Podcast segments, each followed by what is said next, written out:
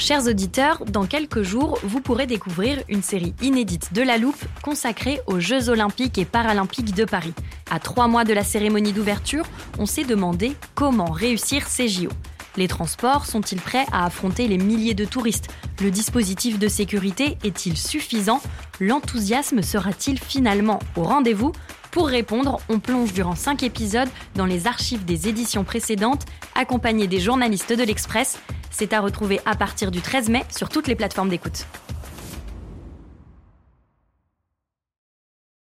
Hiring for your small business? If you're not looking for professionals on LinkedIn, you're looking in the wrong place. That's like looking for your car keys in a fish tank. LinkedIn helps you hire professionals you can't find anywhere else, even those who aren't actively searching for a new job but might be open to the perfect role. In a given month, over 70% of LinkedIn users don't even visit other leading job sites. So start looking in the right place. With LinkedIn, you can hire professionals like a professional. Post your free job on linkedin.com slash people today.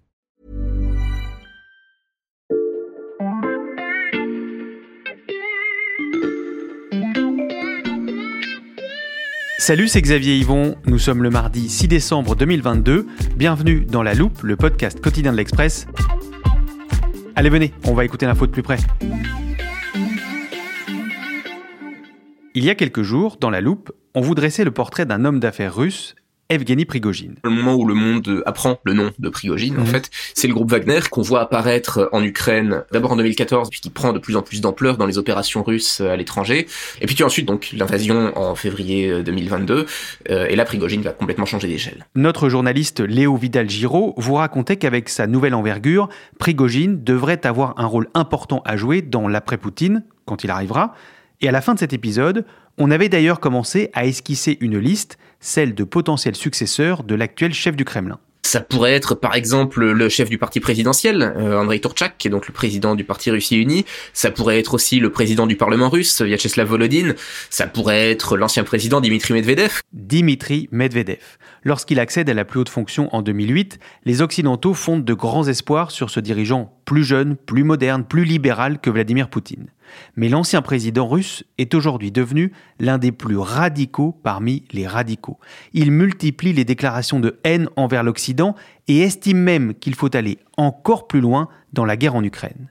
Dans l'épisode d'aujourd'hui, on va vous raconter la dérive de Dimitri Medvedev, libéral devenu turbo-patriote fidèle de Vladimir Poutine, au point peut-être de lui succéder un jour.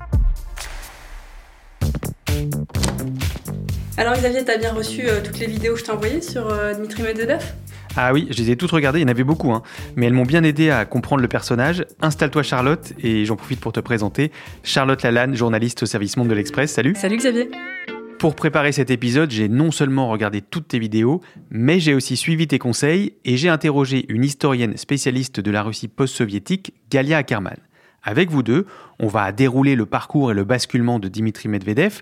Il a donc été président de la Fédération de Russie à la fin des années 2000, mais comment en est-il arrivé là, Charlotte? Bah, On peut peut-être commencer par sa naissance, donc à Leningrad, l'actuel Saint-Pétersbourg, comme Poutine d'ailleurs. Il y a étudié euh, le droit à l'Université d'État de Saint-Pétersbourg, où il est devenu d'ailleurs prof euh, Mhm. par la suite. Et puis, il s'est rapproché du, du conseil municipal de la ville, jusqu'à devenir le conseiller du président de ce conseil municipal. Et qui était son supérieur hiérarchique à l'époque? Eh bien, un certain Vladimir Poutine. Exactement. Et donc, ils se côtoient pendant quelques années, jusqu'en 1996, Mm. où Vladimir Poutine est appelé euh, à travailler au sein de l'administration présidentielle à Moscou, Mhm. et il va emmener dans ses bagages son fidèle ami euh, Dmitri. Dans ces années-là, euh, les années euh, donc où Poutine est président, il devient chef de l'administration du Kremlin, puis premier euh, vice-président du gouvernement.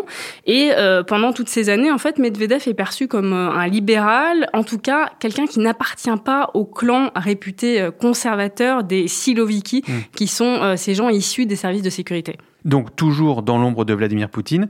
Et ensuite, en 2008, Medvedev est élu président. Ouais, alors il faut préciser que si Medvedev a pu accéder à la fonction suprême, euh, ce n'est que parce que Poutine, lui, ne pouvait pas se représenter, puisqu'il avait atteint la limite fixée par la Constitution, donc à, deux mandats d'affilée. Mmh. À ce moment-là, euh, Dmitri Medvedev est euh, récompensé pour euh, sa fidélité. Il devient candidat d'une coalition de quatre partis qui est fidèle à Vladimir Poutine. et à l'époque déjà, tout le monde a bien compris le tour de passe-passe qui est en train de se jouer, dont on connaît l'issue aujourd'hui, puisqu'à la fin du mandat de Medvedev, Poutine va à nouveau se représenter et gagner. Donc, en 2008, Dmitri Medvedev succède à Vladimir Poutine, temporairement, on l'a bien compris, et c'est un personnage qui séduit très vite les Occidentaux, comme me l'a expliqué Galia Ackerman. Medvedev a joué la carte d'une sorte de reset. Euh, Medvedev semblait beaucoup plus moderne que Poutine. Plusieurs dirigeants occidentaux et ministres des Affaires étrangères occidentaux, en quelque sorte, ne juraient que par Medvedev parce qu'ils pensaient que voilà, c'est un visage plus avenant euh, que le visage de Poutine. Euh, c'est quelqu'un qui est pragmatique, qui est, moderne, qui est plus libéral, euh, qui sait danser le rock'n'roll et, et d'autres danses. Il est plus jeune aussi, beaucoup plus jeune quand même. Ce visage moderne, on le perçoit bien dans les vidéos de Medvedev que tu m'as envoyées, Charlotte, dont celle-ci où on le voit déguster un hamburger avec Barack Obama au milieu d'un fast-food on ne peut plus américain. Non, non, non, Oui, alors c'est sûr que ces images, a posteriori, elles sont assez euh, frappantes. En 2010, euh, Medvedev se rend aux États-Unis, à San Francisco, hmm. en plein cœur de la Silicon Valley, qui le fascine complètement en fait. Euh, il est reçu au siège de Twitter où il écrit son, son, premier tweet devant un parterre de sommité locale. Et puis ensuite, il va rencontrer le patron d'Apple, Steve Jobs, qui lui offre euh, ni plus ni moins que le dernier modèle de la marque, l'iPhone 4 à hmm. Et c'est vrai qu'à ce moment-là, bah, Medvedev coche un peu toutes les cases euh, du russe moderne que euh, voudraient voir les occidentaux. Il est geek, il est ouvert sur le monde, il a un discours anticorruption et on le voit même danser un jour, tu as dû le voir dans les vidéos, euh, sur la chanson American Boy. Là aussi, c'est assez euh, croquignolesque. Et puis, il est fan de photographie, donc euh, il n'arrête pas de mettre des photos sur Instagram. Bref, c'est le russe parfait pour les Occidentaux. Une modernité qui ne concerne pas que ses relations avec les Occidentaux et les dirigeants du monde entier, mais aussi la politique intérieure. Oui, complètement, puisque dans ses discours aux Russes, il vend euh, une modernisation de fond en comble, je le cite, euh, et qui doit passer, euh, là encore je le cite, sur les valeurs et les institutions de la démocratie. C'est ce qu'il dit donc en novembre 2009 dans son deuxième discours à la nation. Mmh. Il avait même à l'époque critiqué les conglomérats publics comme Rosatom mmh. dans le secteur de l'énergie atomique, formés sous la houlette de son prédécesseur. Donc c'était assez audacieux. Et puis il y a aussi ce projet qui lui tenait beaucoup à cœur, euh, qui était la Silicon Valley russe, justement, mmh. euh, Skolkovo, qui est euh, un quartier dans la banlieue ouest de Moscou. Et c'est à ce moment-là que je sors une interrogation qu'a eu Galia Ackerman pendant notre échange. Maintenant, il faut se demander à quel moment Medvedev était sincère ou bien c'est quelqu'un qui fait exactement ce qu'on lui dit de faire parce que, si je comprends bien, pendant le mandat de Medvedev, Poutine est toujours là. Ah oui, il est toujours là, mm. en embuscade. Euh, Medvedev, en fait, nomme Poutine président du gouvernement. Premier ministre voilà, Premier ministre. Mm. Et, dans la foulée, euh, Poutine va aussi prendre la direction du parti Russie Unie. Mm. En fait, euh, tout le monde euh, sait très bien ce qui se passe euh, et qui, entre les deux, est le vrai patron. C'est même devenu une blague. On voit des sketchs à la télévision, y compris un sketch une fois où Vladimir Poutine lui-même est dans le public et rit à gorge déployée. Hmm. Bref, c'est un secret de polichinelle. Et malgré l'enthousiasme au départ de la Maison Blanche et, des autres capitales occidentales, bah, justement, à Washington, on s'y est quand même pas trompé très très longtemps. Euh, par exemple, il y a un télégramme diplomatique mmh. dès 2008 qui euh, décrit Medvedev comme, euh, je cite, le Robin de Poutine, alias Batman. Mmh. Autrement dit, un second rôle. Et d'ailleurs, je crois que Galia Ackerman t'en a parlé. Medvedev a joué pendant sa présidence de quatre ans un rôle très important dans plusieurs aspects, parce que d'une part, donc il tenait la place de Poutine chauffée, D'autre part, c'est sous sa présidence que la grande réforme de l'armée a été lancée. Et puis, il y avait encore quelque chose de très important, encore un grand service à Poutine, parce que c'est sous euh, sa présidence qu'a été euh, adopté un changement constitutionnel qui augmentait euh, le mandat présidentiel de 4 ans à 6 ans. Medvedev quitte donc la présidence en 2012 et j'ai demandé à Galia Karman quelle était sa place aujourd'hui en Russie. Medvedev euh, s'est rechigné à céder le pouvoir et donc euh, Vladimir Poutine, en, guise de reconnaissance, euh, l'a nommé Premier ministre. Et puis en 2020, il lui a donné quand même une sorte de sinécure en créant un poste spécialement pour lui. Et c'était le poste du secrétaire adjoint du Conseil de sécurité. Dmitri Medvedev a donc toujours joué les seconds rôles, même lorsqu'il était président.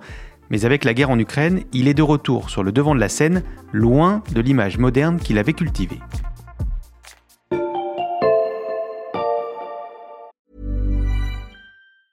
It's that time of the year. Your vacation is coming up. You can already hear the beach waves, feel the warm breeze, relax and think about work. You really, really want it all to work out while you're away. Monday.com gives you and the team that peace of mind. When all work is on one platform and everyone's in sync, things just flow wherever you are. Tap the banner to go to Monday.com.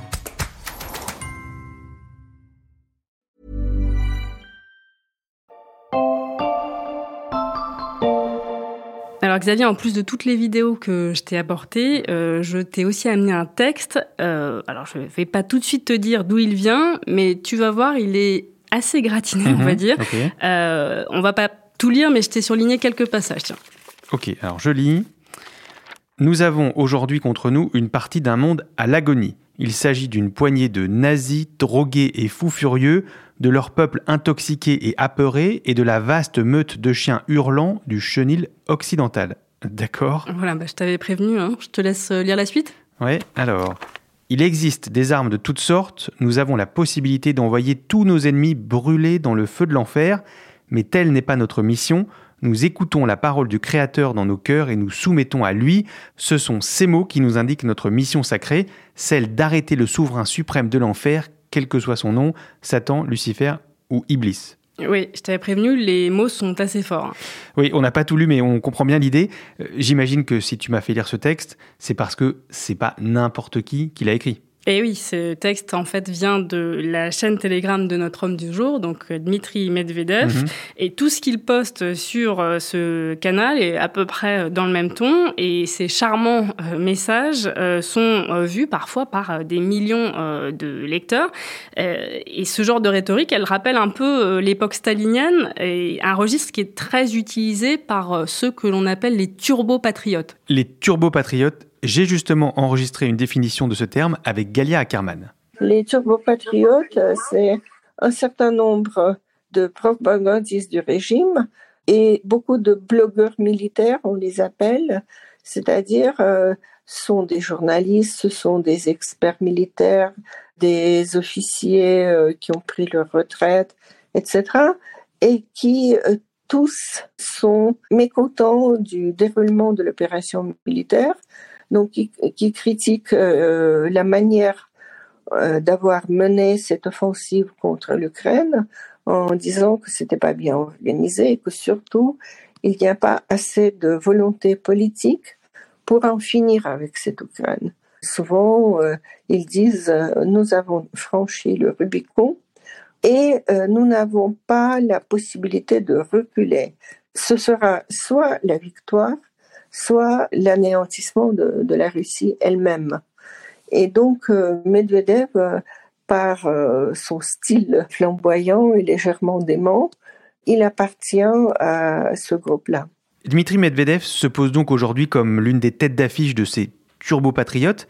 Qu'est-ce qui explique ce changement de ton, Charlotte, de libéral à radical? Alors bon, certainement euh, de l'opportunisme mhm. pur et dur, euh, mais euh, il y a quand même une hypothèse et il faut, pour la comprendre, remonter à 2011. Mhm. à l'époque, tu te souviens de la révolution en Libye, et à ce moment-là, le Conseil de sécurité de l'ONU va voter sur une résolution autorisant l'intervention en Libye. Mhm. et là où d'habitude la Russie a plutôt tendance à s'opposer à ce genre d'intervention, bah, Medvedev, qui est président à l'époque, va décider de ne pas la bloquer, de s'abstenir et donc, en fait, cette résolution euh, passe, tout mmh. cela contre l'avis de Poutine en coulisses. Le problème, c'est que euh, la coalition occidentale qui est intervenue par la suite n'a pas respecté euh, ses engagements au départ et les termes de cette résolution. Mmh. Elle est allée beaucoup plus loin jusqu'au euh, régime change, c'est-à-dire le départ de Kadhafi, mmh. ensuite Kadhafi qui est mort, etc. et Medvedev n'a jamais digéré cette trahison qu'il a fait passer pour un loser, un faible en Russie, ce qui est la, la pire chose au monde. Et il en a nourri une certaine amertume vis-à-vis -vis des Occidentaux, ce qui explique peut-être euh, un esprit euh, revanchard mm. euh, vis-à-vis de l'Occident. Et, puis, le, la deuxième chose, deuxième élément qui peut expliquer ce retournement de veste, si on peut dire, il est plus intérieur, il relève de la politique intérieure, et c'est en fait Dmitri Medvedev qui a voulu en quelque sorte sauver sa peau. Sauver sa peau, c'est-à-dire? Eh ben, en fait, il est devenu brutalement antidémocratique après la sortie en 2017 mm. d'un documentaire de l'opposant Alexei Navalny qu'il mettait euh, terriblement en cause, puisque euh, ce documentaire révélait une série de scandales de corruption mmh. et on y découvrait euh, le système Medvedev, c'est-à-dire une myriade de sociétés écrans grâce auxquelles il détenait alors une datcha secrète estimée entre 85 et 120 millions de dollars tout de mmh. même, une propriété familiale, un empire agricole, plusieurs yachts, un vignoble en Toscane forcément, pour un homme qui euh, assurait avoir déclaré la guerre à la corruption, euh, ça faisait un peu mauvais mmh. genre. D'ailleurs, ça avait déclenché une vague de manifestations sans précédent. Et euh, ça explique peut-être aussi, dès cette époque-là, l'envie de Medvedev de rester sous la protection de Vladimir mmh. Poutine. Dmitri Medvedev est devenu plus poutinien que Poutine. Il est temps de se demander s'il n'a pas en tête un objectif, devenir calife à la place du calife, cette fois pour de bon.